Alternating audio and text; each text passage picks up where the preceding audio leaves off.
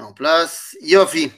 Erev Tov, donc euh, les Koulam, Erev on revient dans notre série d'études sur les grands personnages, le Rav Shlomo Goren. Ensuite, nous avons évoqué euh, le Rav, le Rav, si je ne me trompe pas, en troisième position, nous avons eu le Rav Anazir, le Rav David Cohen. Ensuite, nous avons eu le Rav, euh, le Rav, le Rav Meir Yehuda Getz, évidemment et le Rav Yitzhak Meir. Le Rav Yitzhak Meir, euh, non, qu'est-ce que je raconte? Yitzhak Nissim. Je dis n'importe quoi, moi. J'étais, perturbé de penser. Donc, on avait cinq rabbinim et je ne sais pas si vous avez fait attention, mais nous avons essayé pour le moment à chaque fois de nous intéresser à une autre Eda. Si le Rav Shlomo Karlibar vient d'Allemagne, si le Rav Goren, sa famille vient de Pologne, si le Rav Nazir vient plutôt d'Europe centrale, si euh, le Rav, évidemment, euh, le Rav Getz vient de Tunisie et le Rav euh, Nissim vient de Bagdad, eh bien, aujourd'hui, les amis, euh, nous allons nous, intéresser à un personnage extraordinaire, vraiment extraordinaire. Alors, pour le coup, qui va pas avoir une interaction incroyable avec les comme on a pu voir avec le Rav et l'histoire du pape et tout ça, machin, mais il va avoir une influence absolument phénoménale à l'intérieur du peuple juif. Et le problème, c'est que personne ne le sait. C'est-à-dire que il va participer à euh, tout simplement le fait que Am Israël puisse étudier vraiment la Torah. On doit une grande partie de notre capacité aujourd'hui à étudier bien la Torah à lui, et les gens ne le connaissent pas. Je parle aujourd'hui du Rav Yosef Kapar. Alors je le dis très mal évidemment parce que je le dis en, en, accent français. Euh, un bon yéménite me dirait, on dit pas du tout comme ça, on dit Arav Yosef Kafa. Ah oui, il faut, il faut dire les choses comme ils sont. Effectivement, nous allons parler aujourd'hui de ce Rav Témani par excellence. Euh, j'ai appelé le cours le vrai juif, le juif vrai, le juif authentique. Et la vérité, c'est que quand tu regardes le Rav Kapar, quand tu apprends un petit peu qui il était et tu vois comment il s'est comporté dans sa vie, la vérité, Bémet, c'est ça que ça doit être un juif. Nekuda. Nekuda, alors on va essayer justement de développer cette Nekuda, qui c'est le Rav Yosef Kapar. Alors, je terminerai simple, je commencerai parce que j'aurais terminé. Qu'est-ce qu'on a dit de lui à son enterrement?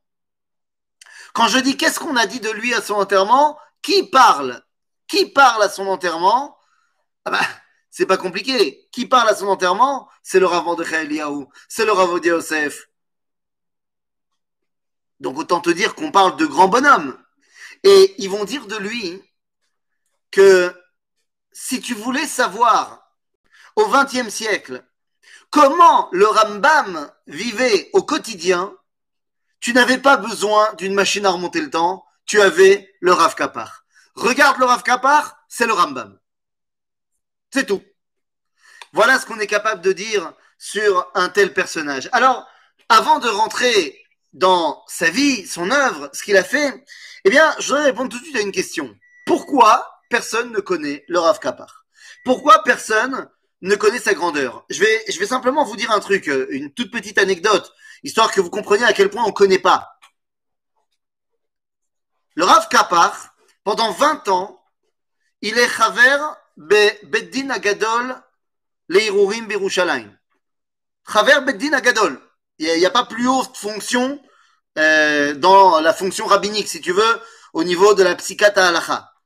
Pendant 20 ans, il est, il est donc Raver au Beddin Agadol, mais il est le co-patron au Beddin Agadol d'un autre rabbin que tout le monde connaît.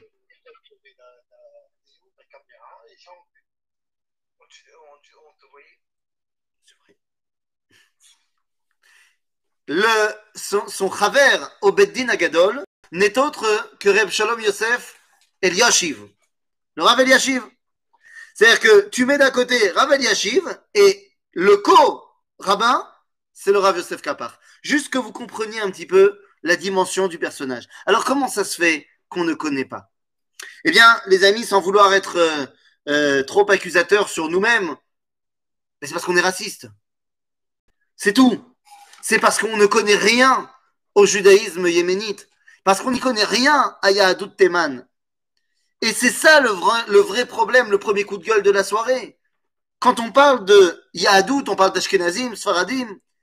Yahadut Teman, c'est une richesse absolument incroyable, une Torah absolument incroyable et une histoire absolument incroyable. Mais on la connaît pas. On la connaît pas parce que pour nous, ils étaient loin. Parce que pour nous, ils étaient loin et ils nous rappelaient peut-être un passé glorieux, mais certainement pas un présent. Et c'est peut-être cela qu'il va falloir remédier ce soir. D'abord, nous rappeler que Yahadut Teiman est beaucoup plus vieille que Yahadut Ashkenaz et que Yahadut Sfarad. Yahadut Teiman, il y a plusieurs Masorot chez les Teimanim de savoir d'où ils viennent. D'où vient la Yahadut Teiman Quelle est l'origine des l'opachut. D'où ils viennent?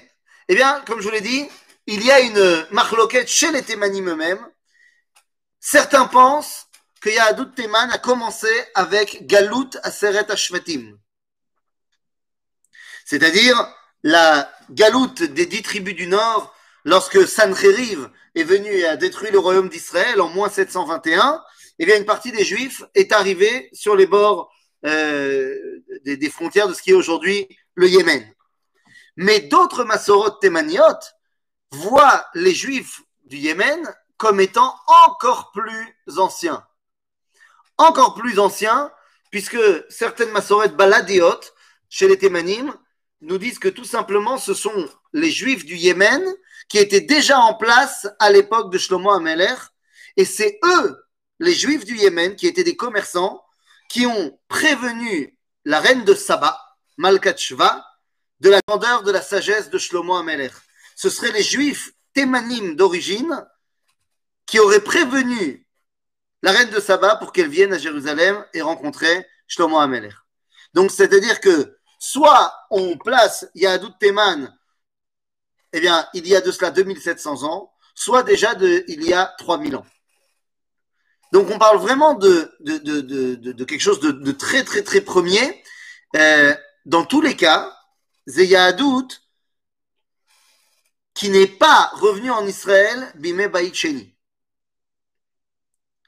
C'est-à-dire que les, les Thémanim sont déjà en place depuis sauf Yeme Baït Rishon.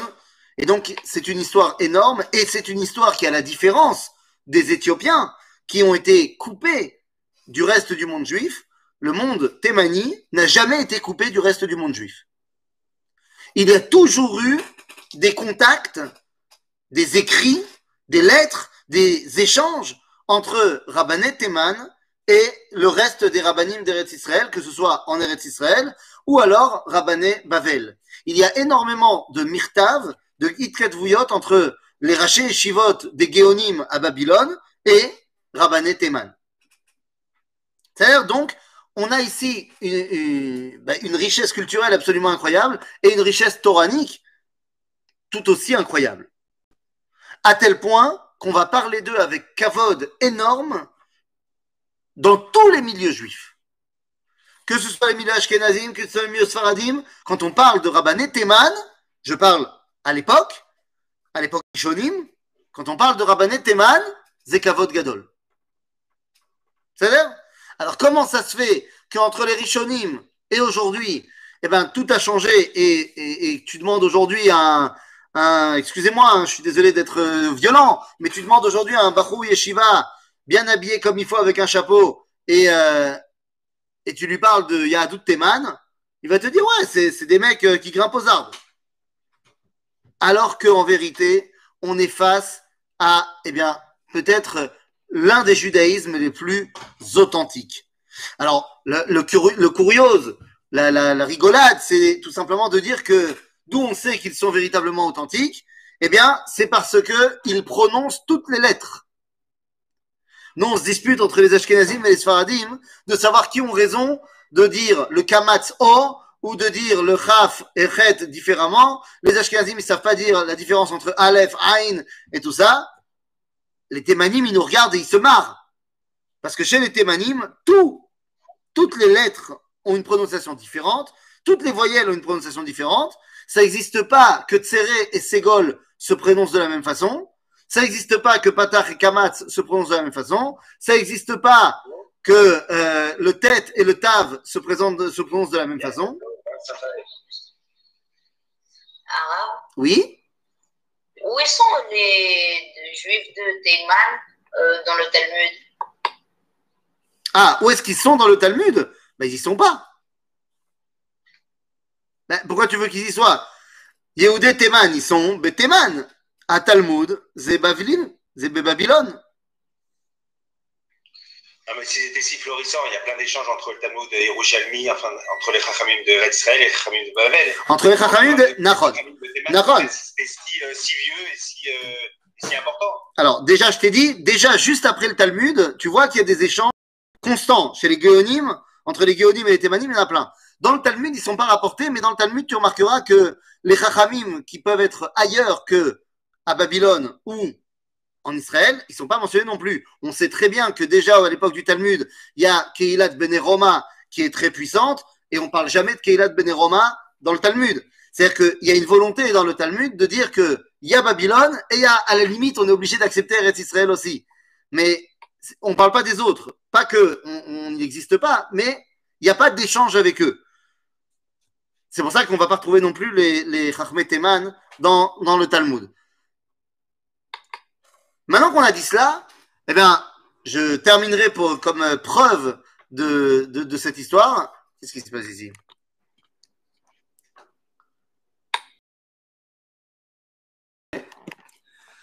Hop là. Nounou. Je ne sais pas pourquoi. Là. Nounou. Je ne sais pas pourquoi. Je sais pas. L'homme l'honora.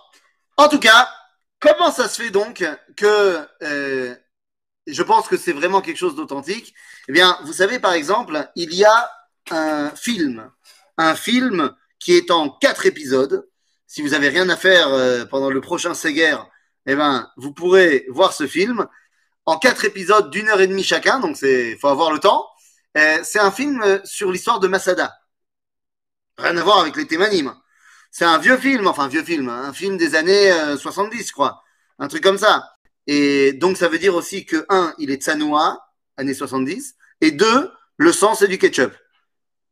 C'est-à-dire, donc, euh, donc ça veut dire que c'est regardable euh, par tout le monde. Mais Kitsour, ça raconte l'histoire de Masada, tout ça, nanana. Mais pourquoi je vous raconte ça? Parce qu'à un moment donné dans le film, il montre les religieux de Masada qui étudient la Torah, et pour montrer que genre c'est ça parle d'une époque ancienne, qu'est-ce que tu entends comme euh, mifta et comme euh, liturgie? Eh ben tu entends les thémanim.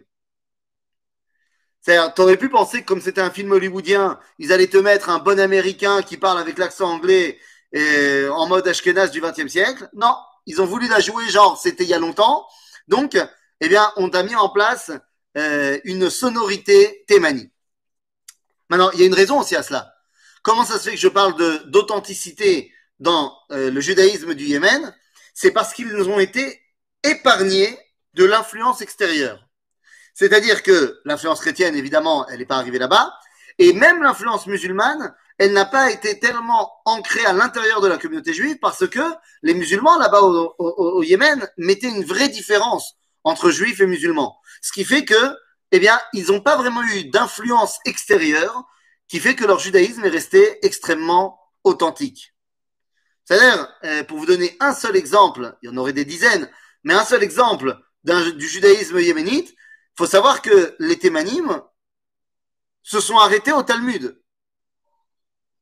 C'est-à-dire que pour eux, la seule véritable autorité, c'est le Talmud. Tout ce qui n'est pas Talmud,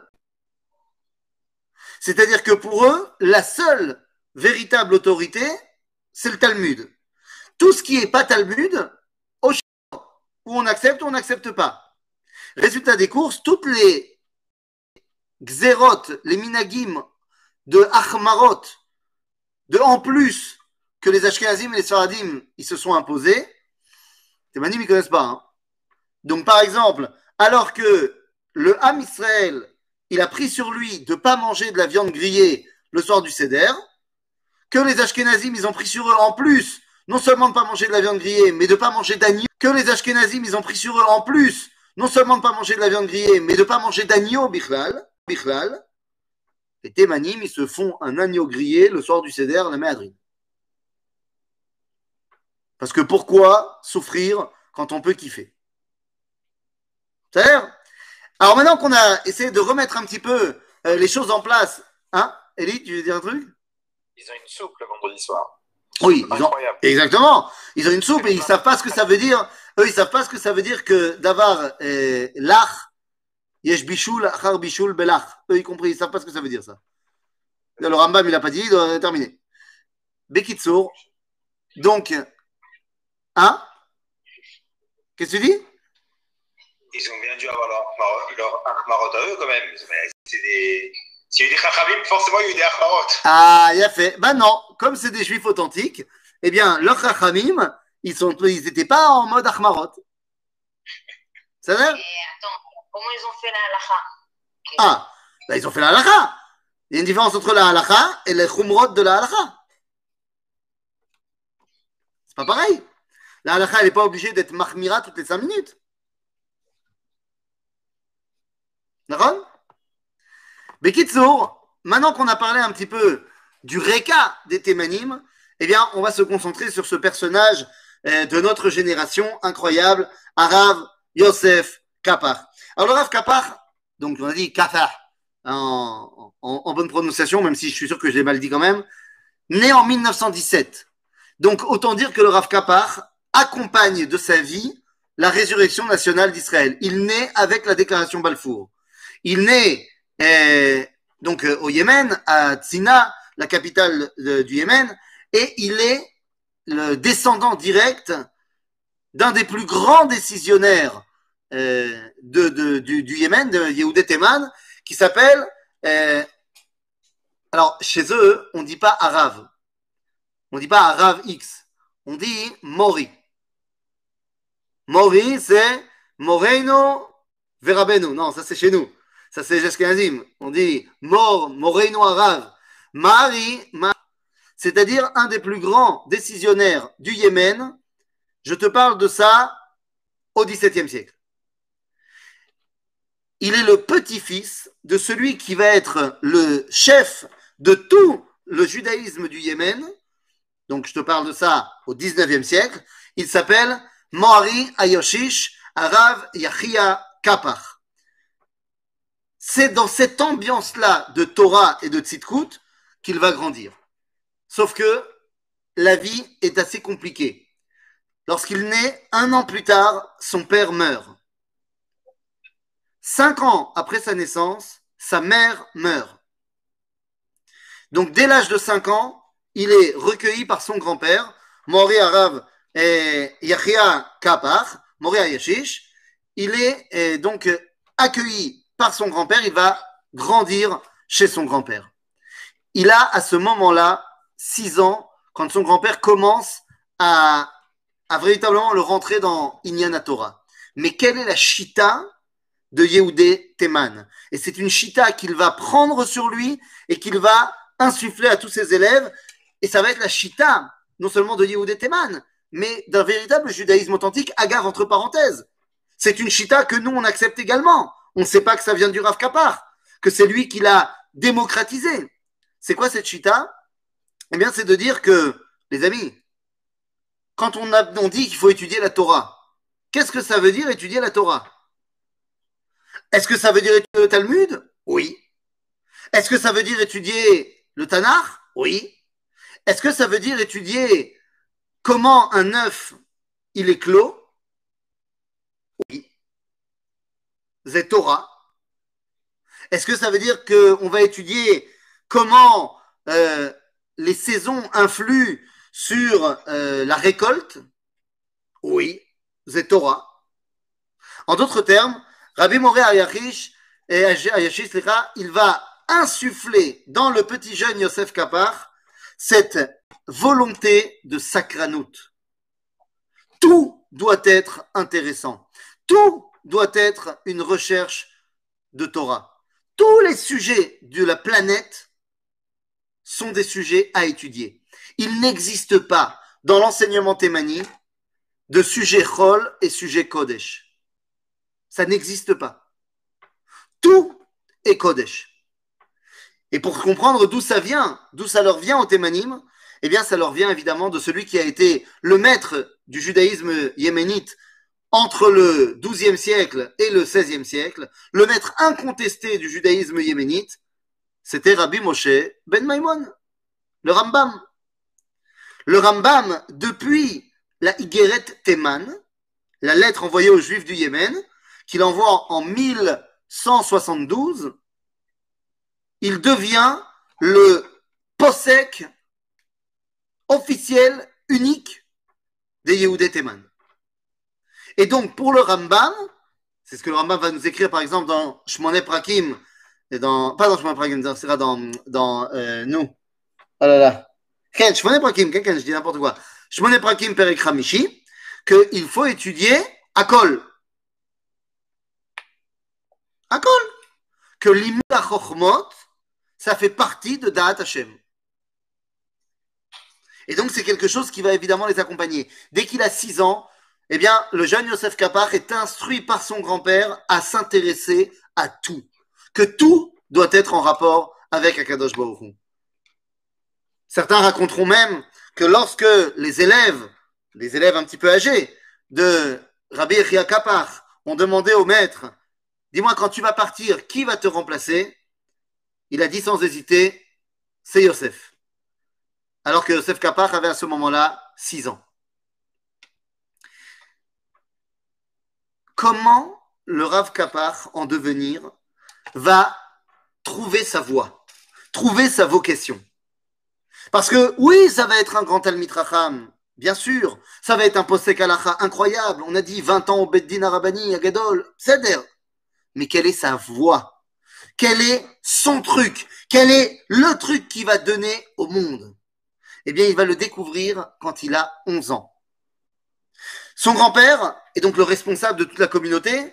Et parmi les choses que le responsable communautaire a à faire, c'est de s'occuper de l'enterrement, pas seulement des gens de la communauté, mais des sfarim. À l'époque, lorsqu'un sefer euh, n'est plus utilisable, eh bien, un sefer, j'entends un sefer Torah, un sefer de Kodesh, un sefer, un rouge de la Torah, ou ce que vous voulez, eh bien, il est enterré dans le cimetière. Seulement, le problème, c'est que là-bas, il y a très souvent euh, des chitphonotes, comme il y a en Israël. Et donc, comment on à l'époque pour enterrer les livres On les mettait dans des, pots en argile qu'on enterrait. Seulement, le problème, c'est que dès qu'il y avait des chitphonotes, des crues comme ça, des, coulées d'eau, eh bien, des fois, ça emmenait une partie euh, du cimetière et ça emmenait également une partie eh bien, de, de ces différentes euh, bocaux en argile. Et donc, le Rav Kapar demandait toujours aux responsables du cimetière que si jamais ça devait arriver, qu'ils le préviennent. Et on est un matin de Cheshvan, enfin pas un matin, c'est un soir de Cheshvan, un jeudi soir de Cheshvan, on n'a pas la date exacte, ça arrive. Il y a une grande, un grand chitaphone, machin, et le responsable du cimetière, il dit, il s'est passé le chitaphone, venez. À ce moment-là, le Rav Yechia Kapar vient avec son fils, son petit-fils, l'un a 80 ans, l'autre en a 11, et ils viennent et ils cherchent s'ils ne peuvent pas trouver ben, cette cade. Et ils vont la trouver. Ils vont la trouver, elle est enfoncée dans la boue, et à ce moment-là, le rabbin qui a 80 ans, c'est pas lui qui va se baisser et, et creuser et tout ça. Donc c'est le jeune Yosef qui va creuser, qui va réussir à sortir la cade, qui va l'ouvrir et qui va trouver dedans un livre, un parchemin en fait. Et quand on va le ramener à la maison, on le faire sécher, pendant tout le Shabbat, le livre va sécher. Et Motsei Shabbat, le jeune Yosef Kapar avec son grand-père vont essayer de découvrir de quoi il s'agit. C'est un travail extrêmement minutieux parce qu'il faut nettoyer le livre et le déchiffrer. Et on va retrouver tout simplement un des plus vieux commentaires de la Mishnah jamais retrouvé. Il s'agit du commentaire de Rabbi Nathan Israeli. C'est un commentaire de la Mishnah qui est pré-géonim. C'est-à-dire qu'on est On est juste au moment de la fin du Talmud. Et il semblerait qu'à ce moment-là, sauver des livres anciens et les rendre accessibles, eh bien, le Rav Kapar vient de trouver sa vocation. Bon, le problème, c'est qu'il ne va pas tout de suite la mettre en place, parce que lorsqu'il a 14 ans, son grand-père meurt. Il est seul au monde. Il n'a pas de parents. Son grand-père, qui était son parent, n'est plus là. Et pour ajouter le problème, il habite au Yémen. Et quel est le problème? Eh bien, le problème il est très simple. Il est qu'à cette époque-là, au Yémen, il y a ce qu'on appelle Xerat Ayetomim, le décret d'orphelin, qui dit que lorsqu'un homme est orphelin, un homme ou une femme juive est orpheline ou orphelin, ils sont obligés de se convertir à l'islam. Boum, tac. Et donc, il y a des gens qui vont balancer que le Rav Kapar, le jeune, oui, c'est un décret- de l'autorité yéménite ou ça c'est un, dé- c'est un décret, un décret de, de l'autorité musulmane de l'époque. Ah, musulman, ok. C'est les musulmans qui sont euh, les patrons euh, au Yémen. C'est officiel. Et il y a des gens qui vont balancer que le jeune Yosef Kappa est orphelin, il doit se convertir à l'islam. À ce moment-là, il y a un des autres rabbins de Tzana qui va venir auprès du roi du Yémen. Comme il est connu et qu'il a un petit peu de kavod pour lui, le roi du Yémen le reçoit et il dit il faut qu'on trouve une solution. Euh, il ne faut pas que Yosef Kapar il devienne musulman, c'est pas possible. Et le roi du Yémen, qui a un kavod pour la famille Kapar, il va dire un mot. Alors je ne vais pas te le dire en arabe parce que je ne vais pas réussir à bien le dire, mais je vais le dire en hébreu. Il dit Techatnu oto. Mariez-le. Mariez-le, il sera plus orphelin. Et donc, dans l'urgence, on est obligé de marier Yosef. Il a 14 ans. Il va sur ses 15 ans, t'inquiète pas. Il va sur ses 15 ans. Il faut le marier. Mais à qui? Ben, à sa cousine. À sa cousine, Bracha, qui deviendra la rabbinite Kapar. Elle a 11 ans. Alors, tu me diras, c'est un peu jeune. C'est vrai, normalement, on l'aurait marié à 12. Mais bon, là, on était dans l'urgence. Effectivement. Donc, on l'a marié un an avant l'âge. Oui, qu'est-ce qu'il y a, mon ami? On est au Yémen, on se marie à 12 ans. Tu sais pourquoi? Pourquoi on se marie à 12 ans? Hein? Alors, il y a parce que les Arabes vont l'apprendre, mais même sans ça. Parce que c'est l'âge où on se marie dans la Torah. Point. Vous savez qu'il y a dans la Torah, dans la halacha, oui, ça vous paraît bizarre, mais dans la halacha, il y a un concept qui s'appelle, qui s'appelle Seira, Yalda. C'est combien Yeled, d'après la Torah? C'est de quel âge à quel âge? Yeled, c'est de l'âge où tu es sevré, c'est-à-dire, on va dire deux ans, jusqu'à ta bar mitzvah, ou bat mitzvah pour les filles. C'est Yeled.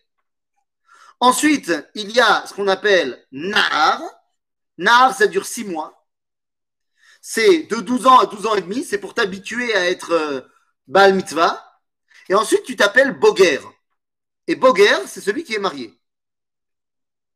Donc oui, à l'époque, on se mariait beaucoup plus jeune qu'aujourd'hui. Et il semblerait que dans la civilisation euh, yéménite, bah, ils n'avaient pas encore appris qu'on ne devait pas se marier avant 25 ans. Et tu veux que je te dise Personne s'en est jamais plaint là-bas. Ça, c'est une autre civilisation, qu'est-ce que je te dise? Mais le fait est que Yosef et Bracha se marient alors que l'un vient d'avoir, va avoir 15 ans et elle en a 11. Très bien. Mais qu'est-ce qu'on fait maintenant? Eh bien, qu'est-ce qu'on fait? Bah, On va continuer maintenant à prendre la direction de la communauté. C'est donc à 16 ans, il a encore étudié un an, mais à 16 ans, il devient bah, le remplaçant de son grand-père, le rabbin de la communauté. Et il a 16 ans. Sauf que personne ne trouve qu'il n'est pas assez près. Parce que c'est déjà un des plus grands Talmidei Chachamim de sa génération. Seulement à un moment donné, il grandit, il grandit, il grandit. Et nous sommes en 1943. Et en 1943, c'est l'âge, il faut partir. Et il va commencer la massa pour Eretz Israël. Nahon, vous avez raison, il y a une autre, une autre appellation qui est Nahar. Nahar n'est pas, là ce que j'ai dit, ce que j'ai expliqué comme étant Nahar, c'est 12 ans, 12 ans et demi, c'est uniquement dans le contexte de, euh, de, l'évolution biologique de l'être humain. C'est vrai que dans la Torah, très souvent, on va appeler quelqu'un Nahar alors qu'il peut des fois avoir 80 ans. Parce que ça ne fait pas référence à son évolution biologique, mais est-ce qu'il est Er Laolam, c'est-à-dire est-ce qu'il est euh, éveillé à son monde ou pas? Donc c'est une autre appellation. Bekitsour, en 1943, il part pour Eretz Israël. Bon, évidemment que départ en Eretz Israël quand tu viens du Yémen, c'est pas départ en Eretz Israël quand tu viens d'Europe. Quand tu viens d'Europe, tu montes dans un bateau et tranquillou, mais tu arrives en Israël. Là, mon ami, il va d'abord falloir qu'il se tape trois semaines de d'âne et de marche à pied pour aller de Tsena jusqu'à Aden, la ville côtière du Yémen. De là, il va devoir prendre un bateau qui va l'amener en Égypte. Et de là, il devra prendre un train qui l'emmènera à Tel Aviv. C'est un traloued. En l'occurrence, lorsque euh, Yosef et Bracha partent, ils ne partent pas seuls. Ils sont également avec la mère de Bracha, mais également avec leur premier enfant. Mais ni la mère ni l'enfant ne survivront à la marche à Dodan et ils seront enterrés à Aden avant que Yosef et Bracha ne prennent la mer en direction d'Eretz Israël. Finalement, ils arrivent en Israël et ils vont vivre pendant trois ans à Tel Aviv. De quoi vit-il? Eh ben, c'est pas compliqué. Il a un travail. Il avait un travail au Yémen quand il était yéménite au Yémen et rabbin de la communauté. Il n'était certainement pas payé pour être rabbin. Il était comme son père, comme son grand-père, comme son arrière-grand-père. Ils sont des, comment on dit en, en français, euh, tsoref. Euh, comment on dit en français? Des bijoutiers, mais particuliers. Ils, ils travaillent euh, l'argent. Ils travaillent, c'est, c'est à Tsorfim. C'est-à-dire, ils travaillent l'argent, mais ils ont une technique de Tsorfout qui est particulière aux Juifs du Yémen. On appelle ça le filigrane, c'est-à-dire qu'on travaille des filaments d'argent qui sont euh, collés, si vous voulez, sur le gros bloc d'argent. Et ça va créer des Ah. motifs incroyables. C'est là d'où vient l'expression en filigrane, en fait? Voilà, c'est de là que ça vient, le filigrane. Je savais même pas. OK tous Et en filigrane. voilà, en filigrane, c'est genre euh, imprimé à l'intérieur de. Ben, ça vient de ça. C'est une technique de, de Torfoot. Orfèvre. Merci beaucoup. Orfèvre, tout à fait. Enfin là, ça aurait plutôt été argent-fèvre, mais, euh, mais Nachon. Donc, il a un travail. Et le Rav Kapar a une phrase. À chaque fois qu'il termine un, un kos, un bijou, des pamotim, il dit toujours la même phrase. Alors là encore, il le dit avec l'accent yéménite. Je ne vais pas le faire pour ne pas vous porter euh, atteinte. Euh, peut-être que je vais le retrouver. Tu sais quoi? Peut-être que je peux te le retrouver vite fait. Bon, je sais pas, je vais chercher. Parce qu'il y a un moment donné où il le dit, c'est sympa, ambiance euh, yéménite à fond. Il dit Gadol an'ene miyegia kapar yoter miyire shamayim. זה יותר גדול ליהנות מעבודת הידיים שלך מאשר להיות ירא שמיים. הקדוש ברוך הוא veut qu'on travaille parce qu'il veut qu'on développe le monde. Et donc celui qui est né, né, mais à Vodato, mâche, colle à Une fois que je vous dis tout cela, hein, lorsqu'il arrive finalement à Jérusalem, il a un problème.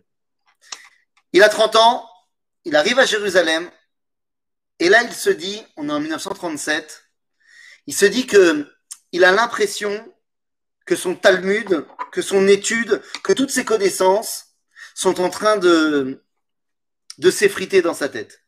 Ça fait trop longtemps qu'il ne s'est pas posé et étudié un petit peu. Et donc il sent qu'il a besoin de se rafraîchir les idées. Donc il va aller étudier la Torah. Où est-ce qu'on va étudier la Torah? À Jérusalem en 1937 Chez le Rav Getz. Non Mais non, le Rav Getz, il est beaucoup trop jeune à ce moment-là. Il est trop jeune, trop jeune. Il n'est même pas encore en Israël. Je suis, je suis influencé par mon passage. Ben oui, mais c'est ça. Non, non, non. On va chez qui? Hop. On va eh, Beishivat Merkaz Arav. Ben oui. Alors le Rav Kook, le Rav Avraham Yitzhak à Cohen Cook est déjà décédé, mais le Rav Tzvi Yehuda est là. Et celui qui fait passer les entretiens d'embauche pour la Yeshiva, c'est le Rav Nazir. Et donc, le petit Yosef Kapar, il a 30 ans, hein, il arrive devant le Rav Nazir et lui dit qu'il veut venir étudier à la Yeshiva. On n'a pas le contenu de la discussion entre les deux. Par contre, on sait, on sait ce que le Rav Nazir va écrire après la discussion.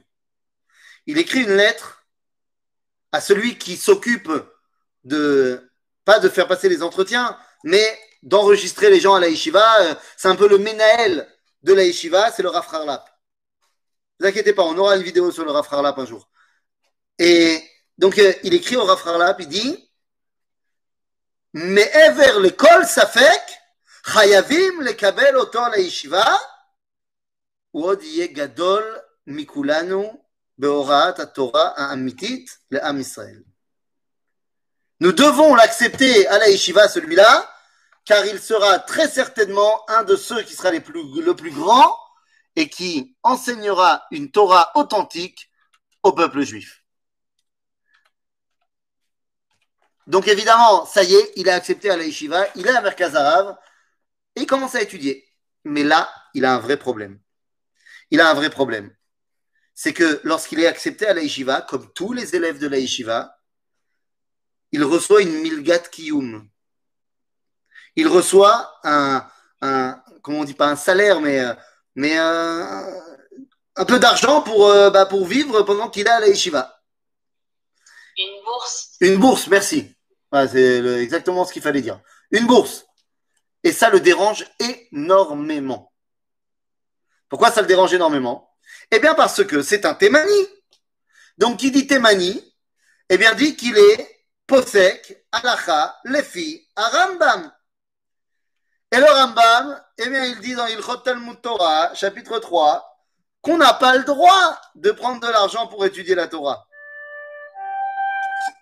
Il n'a pas le droit de prendre de l'argent pour étudier la Torah. Alors comment on fait? D'un autre côté, il ne peut pas être à la yeshiva et vivre à la yeshiva euh, s'il n'a pas un petit peu d'argent, un minimum. Donc comment est-ce qu'il va faire? Ben, C'est pas compliqué, il a trouvé une solution. Quelle est sa solution? Il écrit. C'est pas seulement il l'a fait, mais il nous a donné un témoignage de ce qu'il a fait. Il écrit dans son journal que depuis le premier jour où il a reçu la bourse, il a no- noté dans son journal Kol Pruta Vepruta Shikibel. Il a, re- il a noté la moindre lire qu'il a reçue. Et il a dit Baruch Hashem, lorsque j'ai pu travailler, retravailler et que j'ai pu récupérer ma parnassa, j'ai réussi à rendre jusqu'à la dernière pruta au Rav Nathan Rahanan et Baruch Hashem, je peux dire que je n'ai pas profité de Kvod Torah pour les parnes.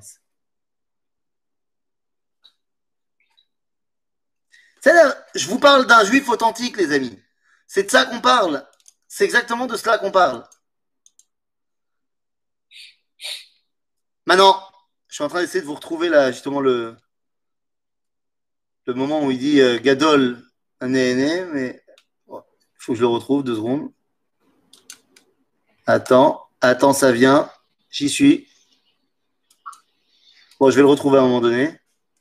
Mais dans la Chitet Limoud, je peux pas mettre en attendant. La Chitet Limoud, il devait avoir un fossé, non?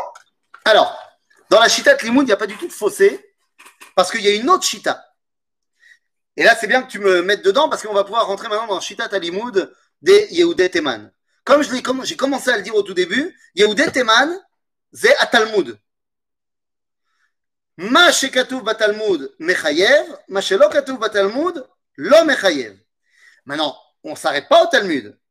Mais tous les gens qui viendront après le Talmud, s'ils s'appuient sur le Talmud, on accepte ce qu'ils ont à dire. S'ils ne s'appuient pas sur le Talmud, on ne regarde même pas. Ça ne nous intéresse pas. Et comme j'ai continué à le dire, finalement, à partir du XIIe siècle, Yehudé Théman vont devenir euh, tout simplement les élèves du Rambam. Ils vont accepter le Rambam comme étant le possèque pratiquement unique de Yehudé Théman. Alors, s'il y a un Yéménite qui nous entend, il vous dire non, c'est pas vrai, ça c'était que vrai chez les Baladim, c'est pas vrai dans d'autres chitotes de Yehudé Théman. Begadol, le Rambam, c'est le Rambam. Chez les Yémanites, Poskim Alpi à Rambam.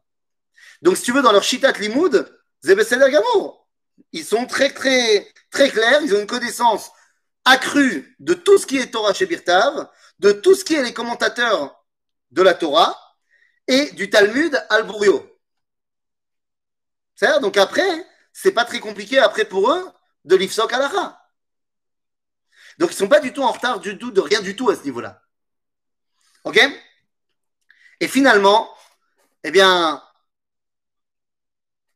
euh, finalement, lorsque il a retrouvé son, toute son étude, il a trouvé tout son Talmud, la pression lui est mise par certains rabbins en Eretz Israël de commencer à prendre une fonction rabbinique à Jérusalem.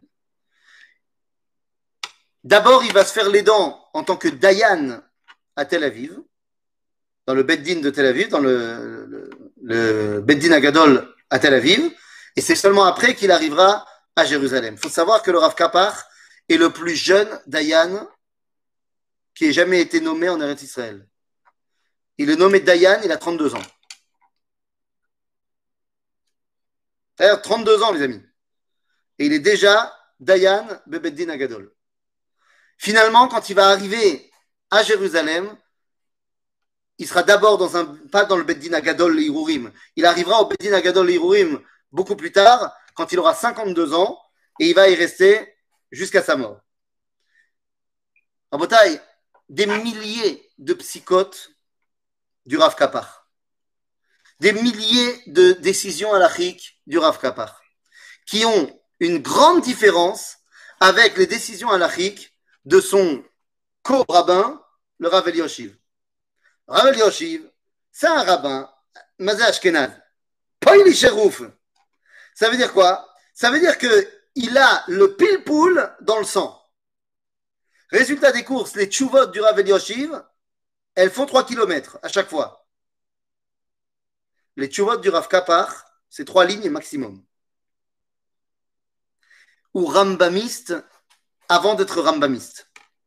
Comme le rambam, il est super concis dans ses tchuvot ilchatiot, le Rav Kapar, tac, tac, tac, on ne prend pas la tête, il y a une question, il y a une réponse, tchic-tchac. Ce qui va permettre de rendre ces tchuvot beaucoup plus accessibles que les tchuvot des Ashkenazim. Et résultat des courses, ces tchouvot vont être acceptés dans le Olam Asfaradi, alors qu'on ne sait même pas que c'est un Témani.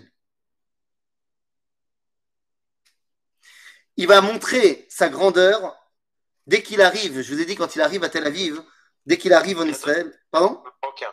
Pardon? Bientôt, tu vas nous dire des Marocains. T'aimerais bien, hein? Quand il arrive à Tel Aviv, au début, il n'y a pas beaucoup d'argent du tout.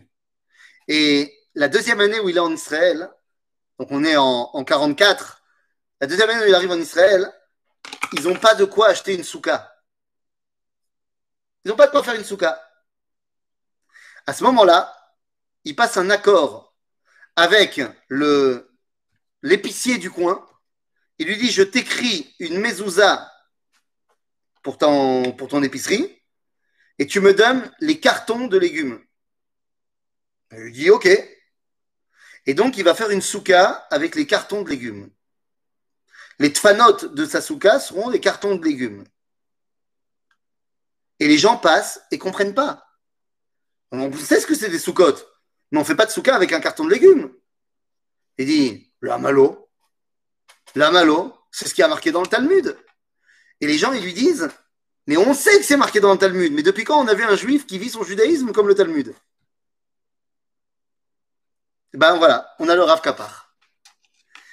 Et donc le Rav Kapar, à ce moment-là, quand il est à Jérusalem, eh bien, il va commencer à faire son œuvre monumentale, l'œuvre de sa vie. L'œuvre de sa vie. Et alors, je vous l'ai pas dit, hein, parce que Je vous l'ai pas dit tout de suite, mais maintenant qu'on va commencer à parler de l'œuvre de sa vie, je préfère vous le dire tout de suite, les amis. Le Rav Yosef Kapar, il a reçu plus de prix dans sa vie, plus de prasim qu'il y a de prasim. Il n'y a pas assez de prasim pour les donner au Rav Kapar. Tous les prasim que Israël pouvait inventer, pratiquement, ben, il les a reçus. Alors c'est quoi? Je parle de quoi? Pras Israël, évidemment.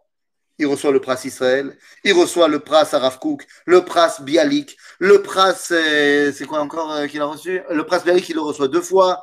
Euh, le Pras, euh, je ne me rappelle plus encore quel Pras il a reçu. Il en a reçu plein, il en a reçu tellement. Voilà, je ne me rappelle plus. L'homme est chané. Il reçoit des prasim dans tous les sens. Pourquoi? Parce qu'il va commencer à faire un travail absolument incroyable. Quel est ce travail absolument incroyable que le Rav Kapar va faire? Eh bien, ça va être de rendre accessible la Torah qui ne l'était pas. Qu'est-ce qu'il va faire?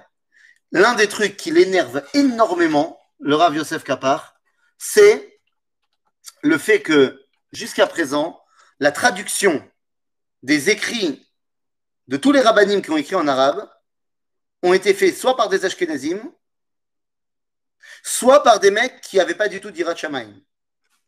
Et donc il dit, toutes les traductions qu'on a sont mauvaises ou contraires au sens de ce que le rabbin a voulu expliquer. Et donc, eh ben, à partir de ce moment-là, il va prendre sur lui de commencer à traduire. À traduire et à expliquer cette Torah absolument incroyable. Quand je vous dis qu'il va commencer un boulot qui est le boulot de sa vie, le Rav Kapar, au final, il va te balancer 70 livres. Et quand je te dis qu'il va tout traduire, je veux que tu comprennes de quoi on parle. C'est lui qui va traduire tous les ouvrages de Rabbeinu Saadia Gaon, qui jusqu'à présent étaient en arabe. C'est lui qui va traduire, bon, il n'est pas le seul là pour le coup, mais qui va traduire aussi le Kuzari de Rabbi Alevi. Mais évidemment, alors il traduit plein, plein, plein d'autres choses. Il traduit Chovot al-Vavot, de Rabbi Bachia ibn Pakuda. Tous ces livres-là, ils étaient en arabe. Et les gens qui parlaient pas l'arabe, qui n'avaient pas une connaissance fondamentale de l'arabe et de l'ambiance, ils n'arrivaient pas à traduire. Mais sa masterpiece, c'est quand il va commencer à s'attaquer au Rambam. Et là, ça va être vraiment l'œuvre de sa vie. Non seulement il va traduire tout ce qui est traduisible du Rambam, que ce soit Igrot Rambam, Perusha Mishnah. Le Perusha Mishnah du Rambam a été écrit en arabe. Il le traduit et l'explique. Mais sa masterpiece, ça sera la traduction et l'explication du Mishneh Torah.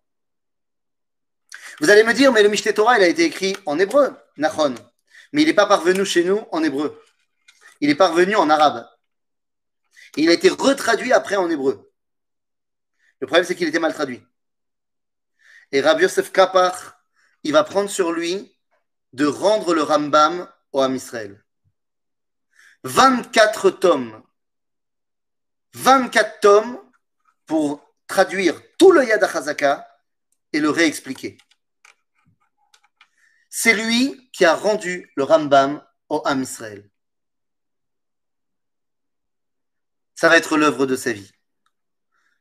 Pourquoi je vous disais tout à l'heure, en début de cours, que le Rav Kapar, il n'a pas eu l'interaction qu'ont pu avoir d'autres rabbinim avec les goïms. Mais il a eu une interaction fondamentale à l'intérieur du peuple juif. Il nous a rendu la possibilité de nous rattacher aux rabbinim qui parlaient en arabe, aux rabbinim des rishonim.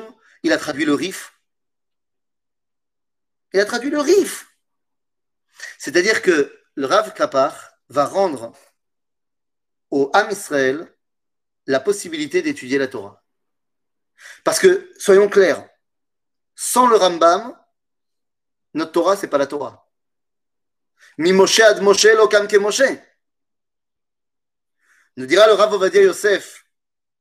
Le Rav Ovadia, il dit, dans la première Iloula du Rav Kapar, il dit, כתוב על קברו של הרמב"ם, שממשה עד משה לא קם כמשה. והיום צריך לומר שממשה עד יוסף לא קם כיוסף. Il y a Moshe Rabbeinu, il y a Moshe Ben Maimon, et il y a Yosef Kapach. Et quelque chose que je comprends pas, parce Oui. que j'imagine que dans le monde séfarade, les, Bah non. les, les, les grands Bah non. Rabbanim, ils parlaient Bah arabe, non. donc vous avez pas non. de problème. Ben Par non, contre, dans le monde Ashkenaz, ils ont attendu le Rav Kappa pour étudier euh, non, non, je t'ai, non, je t'ai dit qu'il y avait des traductions. Elles étaient mauvaises. Ouais. Ah, mauvaise. C'est-à-dire qu'il y avait des choses qui étaient complètes, c'était des non-sens, des contresens. C'était absolument absurde. Maintenant, t'inquiète pas, t'inquiète pas, moi je te fais l'éloge du Rav mais t'en fais pas, comme il était sioniste, comme il était sioniste, qu'il était l'élève du Rav qu'il était à t'inquiète pas que quand ils ont fait la Mahadura de Frankel du, du, Yad où ils ont mis toutes les nouvelles traductions, machin, ils ont pas mis celle du Rav Kapar. C'est le chané. Nous on sait, nous on sait quelle est la vérité. En mal à Assot. Maintenant, ce que je veux te dire, c'est que c'était quelqu'un qui était, et c'est peut-être ça aussi une des grandes marques de sa grandeur, c'est que il a jamais été à l'université. Il a jamais été à l'université, le Rav Kapar. Il a jamais, il a, aucun diplôme universitaire. Il n'a pas le bac, il n'a pas de ce que tu veux. Et pourtant, le Rav Kapar, il a été nommé docteur à l'université de Bar-Ilan. Reconnu docteur à l'université de Haïfa. Docteur à l'université ivrite. Il n'a pas mis un pied à l'université. Mais tout le monde, tous les universitaires, étaient convaincus que quand le Rav Kapach il écrit un truc, toute la méthodologie universitaire, elle est chez lui. Parce que c'est quelqu'un, comme on a dit au tout début, qui regarde le monde, qui prend les choses, qui compare, qui étudie, qui traduit, qui truc, machin. Maintenant, attends, je te parle du Rav Kapar qui traduit en arabe. Mais viens, on se la. Juste pour le kiff. Parce que juste, ça, ça me fait plaisir. C'est pour toi, c'est cadeau. Quand il est Dayan Bebeddin Agadol Birushalayim, il y a quelqu'un qui vient pour un dioun, deux juifs qui se disputent, machin, dioun. Seulement, un juif, c'est un Yerushalmi, et l'autre, c'est un Oleh Hadash de Hongrie. Donc le Oleh Hadash, il, il comprend rien. Non, mais alors, je sais pas si tu viens de Hongrie, mais bon. Oleh Hadash de Hongrie. Maintenant, le mec, il parle pas un mot d'hébreu, donc il a un traducteur. Maintenant, le, traducteur, donc, euh, il demande alors c'est quoi ta Tahana? Le hongrois, il parle en hongrois. Et le traducteur, il traduit la Tahana. Ok, ça va, va. Il y a le dioun qui se met en place, et puis il se rend compte, le traducteur, que ça va pas dans son sens, que ça va pas dans le sens de son client. Donc, il lui dit, et alors le hongrois, il lui dit de changer un petit peu euh, la traduction. Et il change un peu la traduction. Le Rav Kapar, qui est le chef de Betadine, il dit Tu seras gentil de ne pas changer la traduction. C'est pas ce que ce mot il veut dire. Alors, le Rav Kapar, il n'est pas blond aux yeux bleus. Hein. C'est un, yéménite. Hein. C'est a priori, la Hongrie, il n'a jamais été, quoi. Et il dit Mais comment vous parlez le hongrois? Il dit Non, mais c'est parce que euh, je viens d'une ville au, au Yémen qui était euh, au nord et c'était à la frontière avec la Hongrie. C'est-à-dire, tu, comprends le bonhomme. Tu comprends le bonhomme. Il n'a pas appris le hongrois quand il était au Yémen. hein. Mais il a appris pour étudier certains livres et pour comprendre certaines choses. Il a, il a, il a appris. Donc on parle de quelqu'un qui a tout simplement rendu la grandeur au peuple juif. Grâce à la capacité qu'il a eue de nous redonner le Rambam, Rabbeinu Saadia Gaon, Rabbi Yehuda Alevi et tellement d'autres, Aravad, Harif, tous il les a traduits et les a rendus accessibles pour le Ham Israël.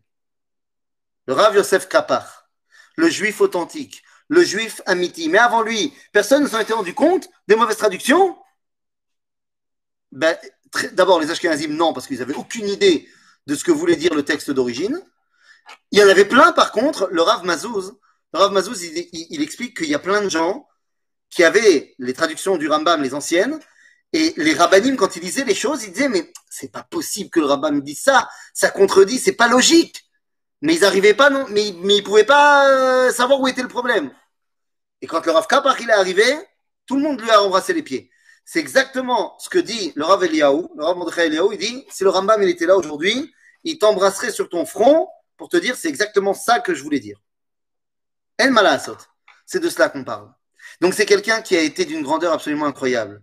D'une grandeur et d'une simplicité incroyable. Il n'a jamais voulu avoir la mascorette du Dayan Arashi.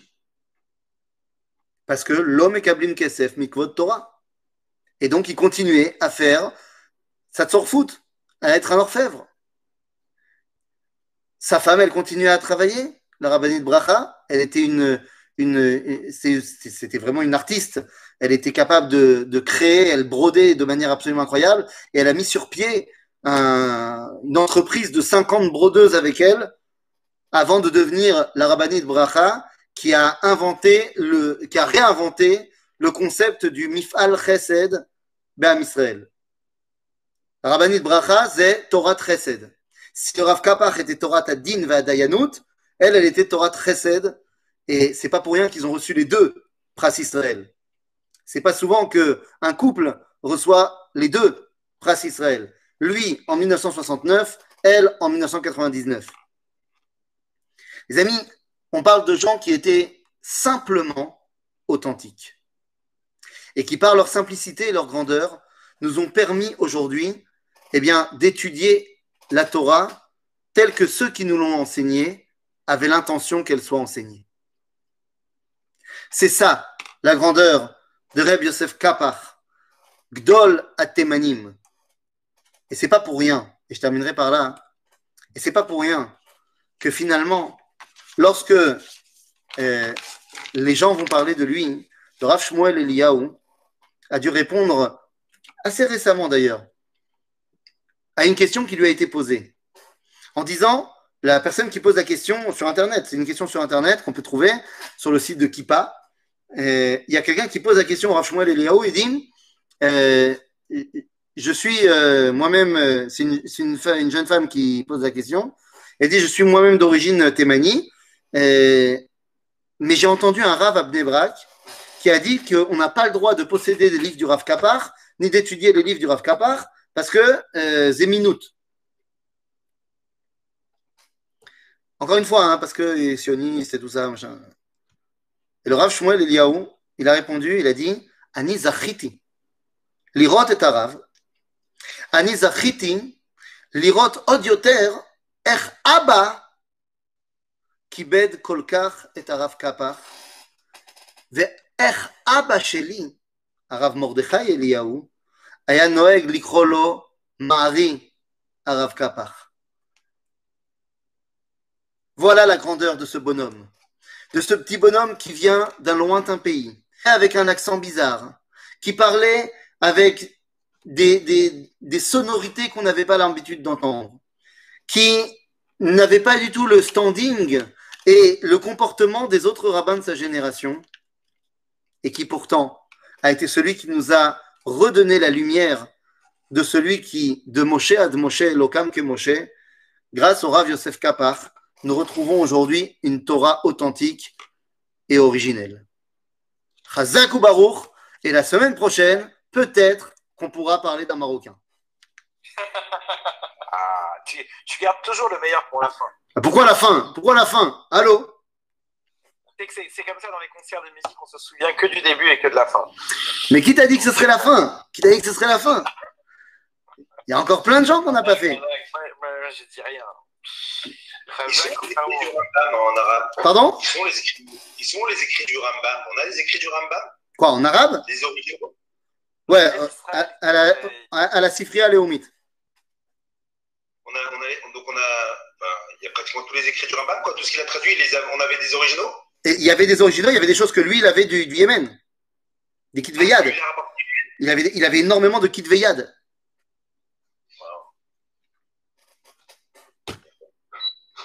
Voilà, voilà les amis.